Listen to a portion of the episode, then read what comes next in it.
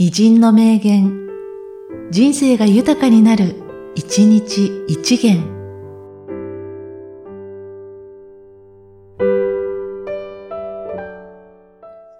6月18日、宇治山鉄平。私は、継承と色彩によって、抜き差しできぬきらめくような象徴の世界を打ち立てたい。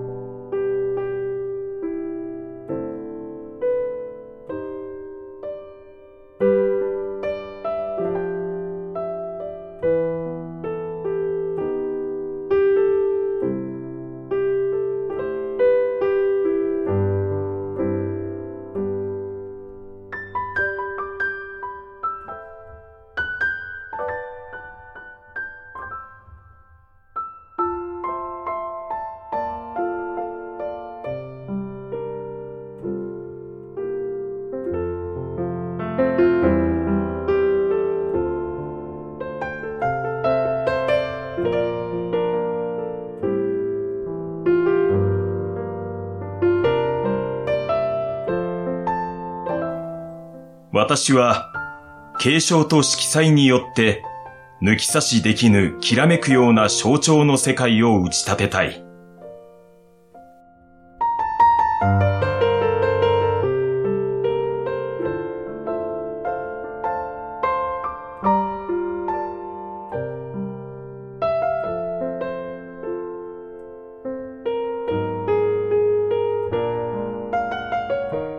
この番組は、提供、久常圭一、プロデュース、声ラボでお送りしました。